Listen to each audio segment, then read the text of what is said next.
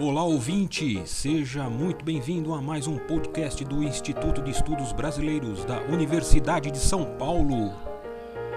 Instituto especializado e sede de acervos importantes de muitos artistas e intelectuais.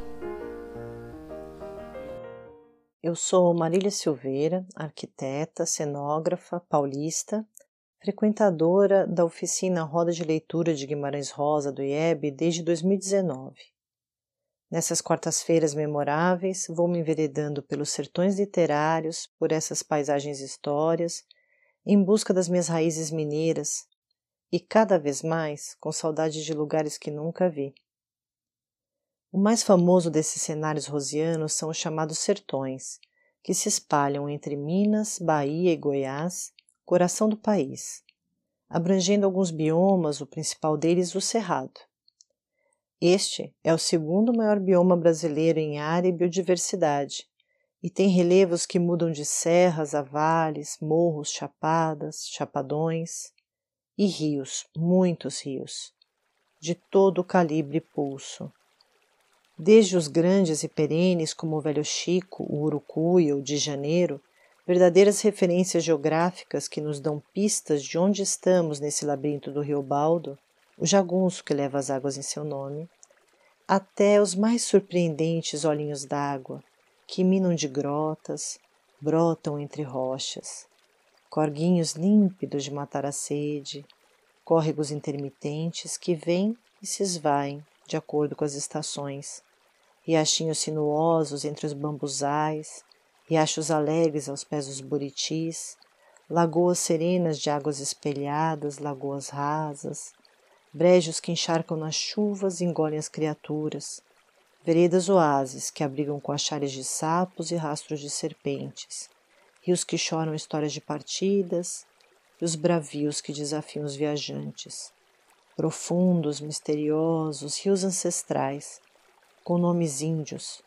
rios com nomes de santos, e até os que vão mudando de nome enquanto transformam a paisagem e as vidas por onde passam e por quem passa por eles. Só que esse sertão está morrendo, drenado por quase século de progresso não sustentável, que rasga estradas e ergue urbes, pela mineração e pelo agronegócio, que ocupam desrespeitosamente as margens dos rios, retiram a vegetação ciliar que os protegiam, assoreiam seus leitos, envenenam suas águas, secam lagoas e veredas porque sangram seus recursos com irrigação ilegal, mudam os cursos dos rios com retificações e barragens, alagam povoados antigos, desalojando milhares de memórias para represar riqueza para poucos. Cercam e espremem as reservas e vidas cada vez mais. Mas a seguir ouvimos, como água brotando e correndo, irrigando de resistência, esperança, beleza e emoção as nossas vidas, Tiago Goulart narrando O Riachinho Sirimim, texto extraído de Ave Palavra, livro póstumo de contos e poesias de Guimarães Rosa, editado em 70. E vamos desembocar enfim na canção Caminho das Águas, de Jean e Paulo Garfunkel, compositores urbanos como eu, mas que miram e veem os sertões em toda sua magnitude e singeleza, exuberância e sutileza, natureza, cultura, vida. O Riachinho Sirimim Só a vocês eu vou contar o Riachinho Sirimim. Ele é só ali, não é de mais ninguém. Em uma porção de grotinhas ele vai nascendo. São muitos olhos d'água, de toda espécie. Um brota naquela pedreira que tem atrás da casa do Pedro. Na grota onde tem uma pedra grande, cortada pelo meio. E aí as abelhas aproveitaram uma fresta e fizeram casa dentro. Ali é a nascente mais alta e uma das grandes ele nasce junto com o mel das abelhas. A pedra de blocos quadrados bonitos Ela é toda dura, toda reta, entre árvores, um pouco da mata que ficou. Pedra mais alta que esta casa. Em cima, cheia de cactos. Debaixo, forma-se uma lapinha em que entrou o tatu que o Pedro caçou. No meio, a fenda horizontal.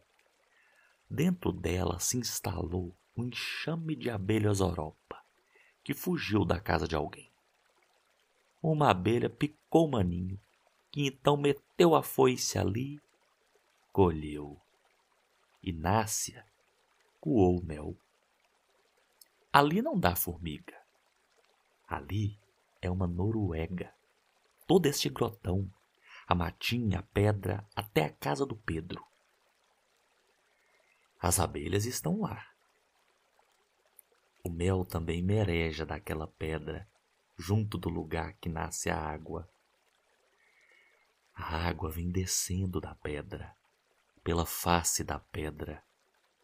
Ele nasce ali, é mais um molhado na pedra. Só uns fiapos d'água que correm pela pedra simples, sem par, águas fadadas, e navegável ao meio amendoim, de amor Mississipinho tão sem fim, e ele já é o sirimim. E faz um pocinho, uma biquinha, ali onde o Pedro pegou o tatu. E o Pedro teve a especialidade de plantar inhames perto para as folhas servirem de copos. Ali ainda é a Noruega. A água inverno e verão está sempre fresquinha. O Pedro bebe nas folhas de taioba, mas sempre diz: É pena eu não ter um copo de vidro para se poder ver embaciar. Outro poço, entre as goiabeiras, o da Eva lavar as panelas. E depois da biquinha de bambu em que bebe gente, tem um pocinho para os bichos, as galinhas, as cabritinhas. Lá bebia a bolinha, de quem o Pedro gostava tanto, que caçava tanto e que era tão amiga, que quando zangou, foi zangar para longe. Daí a primeira disciplinada que dão nele. A virada de um reguinho que fizeram, desviando de não ir no pé da mangueira grande, que não gosta de água. Sonso, o leito dele todo é um berço. É sempre assim o sirimim. Solto, dali passa no arrozal do Pedro, que é uma vazem pequenininha, fresca, entre a mangueira grande e o escarpado do morro.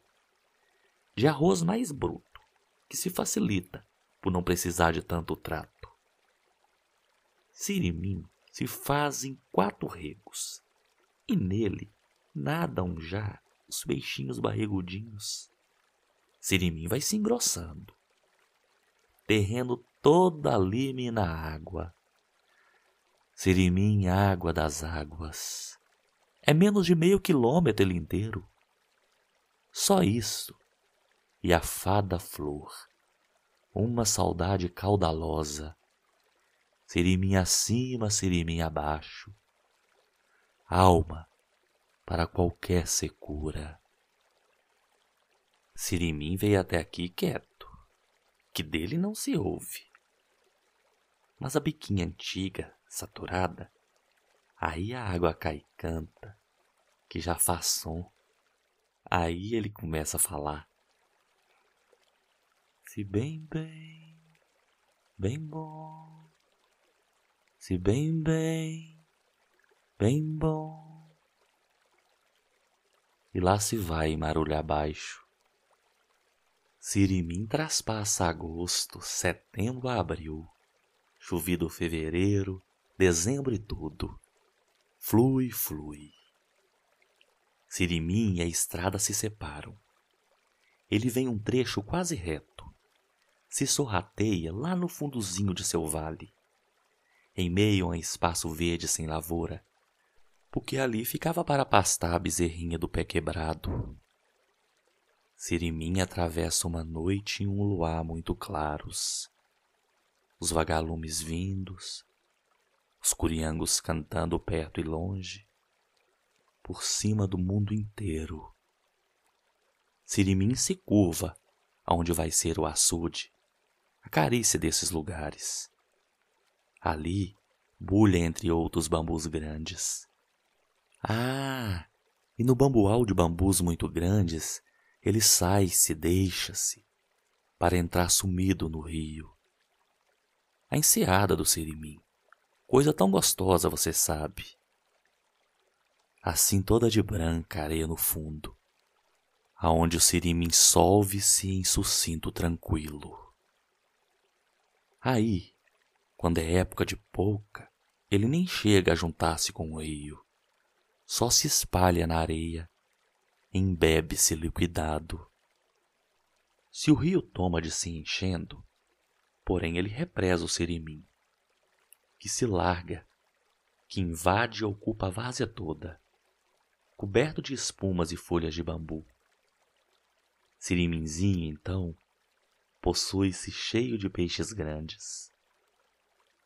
Sirimim ronca e barulha.